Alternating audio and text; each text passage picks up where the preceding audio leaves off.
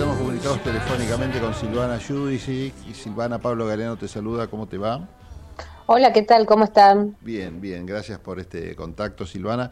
Eh, tenía ganas de hablar con vos en este último tramo de la campaña electoral. Vos estás apoyando a la precandidata a presidente Patricia Bullrich. Estás en esa lista dentro de lo que son grupos de radicales que que apoya la candidatura de Bullrich.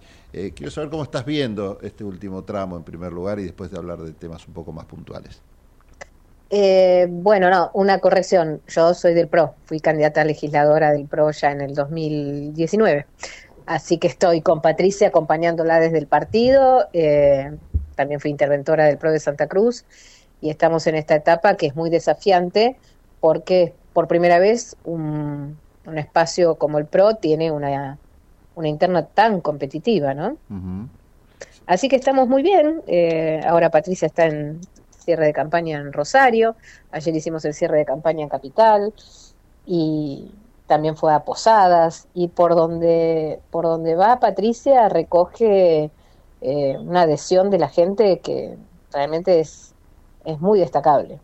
Eh, ¿Se esperaban esto eh, y cambia en, algo para ustedes el hecho de que Mauricio Macri de alguna manera en la última entrevista que hizo periodística eh, dejara casi este, su marcado claramente su apoyo para, para Patricia en el marco de la interna de Juntos por el Cambio?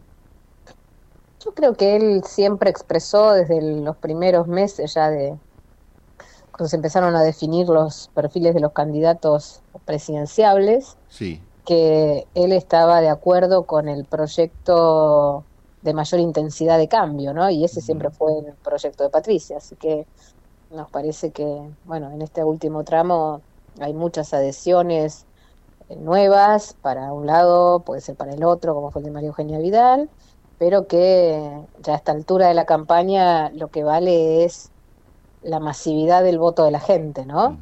Y eso hace rato que venimos este, sintiéndolo desde este, desde este espacio que es la fuerza del cambio. ¿Vos creés que las, los resultados de las elecciones provinciales que, fueron teniendo lugar este, antes de esta paso, que es la más importante, eh, pueden tener proyección nacional? ¿Es acertado hacer un análisis de esta naturaleza?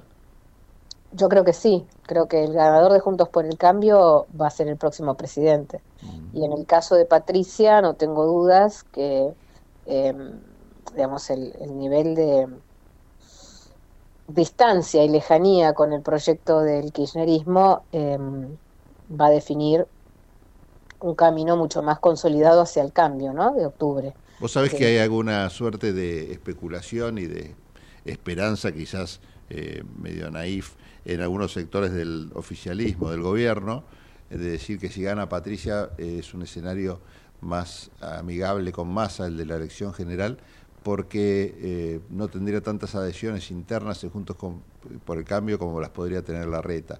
Eh, ¿Cómo hacen esta interpretación, que supongo que la has escuchado desde dentro de Juntos por el Cambio y dentro del espacio de Patricia Bullrich?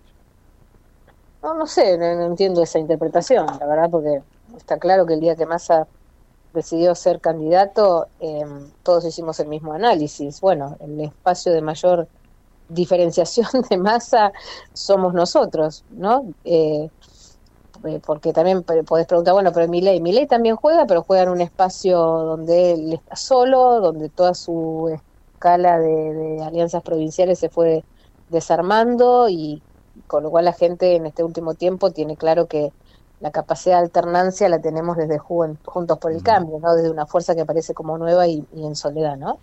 Entonces, eh, la propuesta más diferenciadora de, la oposición con masas es Patricia, siempre fue así. y, creo que con este nivel al que estamos llegando en estos días previos a la elección, con un dólar casi rozando los 600 pesos, la inflación totalmente descontrolada, eh, préstamos de Qatar, de, swap con China, de la CAF para poder pagarle al Fondo Monetario, hablan de un candidato que no puede ni, ni sostener eh, una semana más este, antes de las pasos, ¿no? Entonces, me parece que es un contexto muy claro. Aquí hay una necesidad de cambio, la gente lo expresa, hay angustia, hay preocupación, y nuestra propuesta eh, de, de, todas las propuestas de la oposición es una de las más claras, la que dice concretamente cómo a partir del primer día, cómo, con quién, con qué velocidad vamos a defender el cambio que se necesita para terminar con este régimen kirchnerista económico que nos llevó a este nivel de este, desastre en la Argentina. Silvana, vos sos experta en temas que tienen que ver con los medios de comunicación, los medios públicos en particular. ¿Cómo está la situación hoy? Eh, ¿Cuál te imaginás que puede ser en el marco de este cambio integral que ustedes proponen para la Argentina? El rol de los medios, ¿qué harían ustedes con los medios públicos, con los medios estatales, con los medios del gobierno? Mira, en primer lugar, lo que nosotros tenemos en carpeta en, en los equipos técnicos que conformamos con Patricia desde los primeros tiempos, es una necesidad de darle a los medios de comunicación audiovisual, sobre todo, un incentivo muy fuerte para que en el contexto de desarrollo que Patricia plantea para el futuro, de desarrollo productivo, de desarrollo estratégico de la economía para adelante, el sector de la comunicación, de los medios audiovisuales, de la industria audiovisual, sea uno de los cuales pueda este, generar eh, empleo, contenidos de exportación, em, bueno, atractivo para el país. Mm. Nosotros hemos perdido en estos cuatro años una oportunidad muy grande en relación a la pandemia y a cómo las plataformas de contenidos eh, necesitaron mayor cantidad de contenidos eh, y en el mercado hispanohablante eh, España, México, Colombia nos han superado enormemente, entonces queremos una política para el sector mucho más ágil, con digamos beneficios, levantar todas las barreras fiscales y, y burocráticas que, que el Estado le pone a la industria audiovisual y dentro de ese esquema de transformación profunda de, la industria para que despegue hacia el futuro, también tenemos que revisar algunas cuestiones como eh, el gasto en burocracia que el Estado le pone o el gobierno kirchnerista le pone a algunas organizaciones que la verdad todavía no se entiende por qué generan pérdida eh, cuantiosa para el fisco, ¿no? Por ejemplo, Canal 7 que tiene alrededor de 30 mil millones de pérdida y que necesitan giros del tesoro para sustentarse. ¿Y qué harías con Canal 7 vos? Bueno, claramente hay que reconvertir a, una estructura eficiente que sea que vuelva a ser la televisión pública que era antes del kirchnerismo con pluralidad con contenidos eh, culturales, con proyección, con una televisión de Estado, y, eh, digamos, de Estado y, no de, de, un partido gobernante, pero por sobre todas las cosas terminar con la corrupción. Acordate que en Canal 7 de Alberto Fernández y Rosario Lufrano aparecieron bolsos de dinero, eh, tuvieron que renunciar toda la cúpula gerencial de Lufrano, hubo gerentes que que no fueron nunca a trabajar, digamos, todo eso es inaceptable inaceptable. Así que de ahí también hay que eh, trazar una política pública muy seria, tanto en eso como en TELAM, como en otros organismos, como el INCA, por ejemplo, que eh, dispone de más recursos para la burocracia que para el incentivo de la producción. El Instituto de Cine. Claro, el INCA. Sí, sí. en el gobierno de Macri eh, hubo una iniciativa para con TELAM que finalmente no funcionó, fruto de, bueno, este, porque se dieron contra la pared con, con los reclamos eh, sindicales, ¿no? ¿Qué fue lo, que, lo que falló ahí? Eh, ¿Volverían a repetir alguna política eh, parecida en cuanto a reorganizar la empresa, la situación de los trabajadores? ¿Cómo estás viendo el tema ese? Cada año que pasa con estas mm. estructuras viejas, Argentina en vez de avanzar al ritmo de la innovación tecnológica y de las nuevas tecnologías de comunicación y de los contenidos periodísticos multiplataforma y de la seriedad y pluralidad que tiene que tener la información periodística, eh, cada año que se pasa de esta manera son 10 años de retroceso en cuanto a, al mundo, ¿no? Digamos, nosotros no podemos seguir con, con, estas estructuras burocráticas viejas que no entienden la transformación ni del cine, ni de la televisión, ni del contenido multiplataforma, ni de, de los medios gráficos de comunicación. Entonces, esto de seguir con agencias noticiosas que en el mundo ha dejado de existir y que lo único que hacen en la Argentina es concentrar una cantidad de burocracia que se resiste a los cambios y por eso eh, estuvo tomada donde, durante gran parte del gobierno de Cambiemos, me parece que es parte de lo que Patricia plantea como eh, no tener miedo al cambio y, plantear una política pública que nosotros creemos que es la más efectiva para salir adelante en un marco de desarrollo productivo, de generación de empleos, de productos de calidad, de exportación de contenidos al mundo y sostenerla. Ahí está lo que vos me preguntas, ¿cuál es la diferencia? Bueno, la diferencia es que sabemos que durante estos cuatro años volvieron a aparecer los ñoquis, volvieron a aparecer las estructuras militantes dentro de los, medios públicos, y bueno, va a ser, mm, digamos, conflictivo seguramente el cambio, pero ese cambio deberá ser sostenido y apoyado con toda la voluntad política entra de la presidenta. entra en ese paquete de cambios lo que sería Radio Nacional, ¿no? Como para terminar de hacer el paneo de, los medios públicos. Bueno, es, es un, obviamente no es un solamente los medios públicos, es una política de, este, te diría, de transformación, de, eh, siempre la regulación y los gobiernos van detrás de los cambios sociales, ¿no? En todo el mundo. Pero en la Argentina estamos atrasando como 30 años en materia de política audiovisual.